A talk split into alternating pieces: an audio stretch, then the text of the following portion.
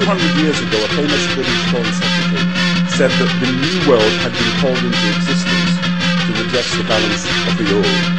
In 1990, another old world ended, dominated by the Cold War, and people talked then, in 1990, the New World Order.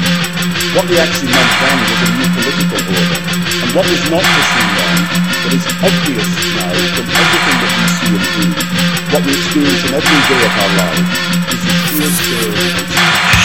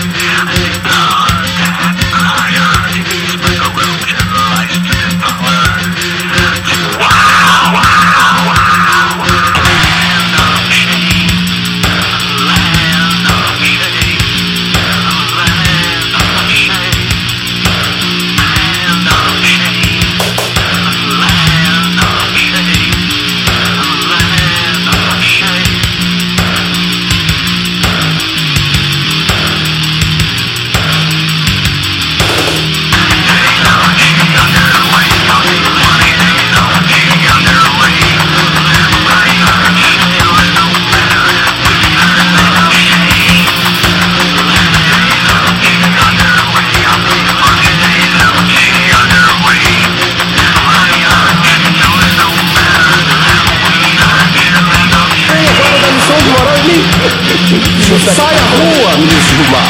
Saia à rua. Ministro Joaquim, nós, nosso Fala assim, o que eu faço? discussão, como eu pedi. Não tem, Vossa Excelência não tem condições algum, não tem nenhuma condição. Eu estou na rua, meu Deus. Você Não está não.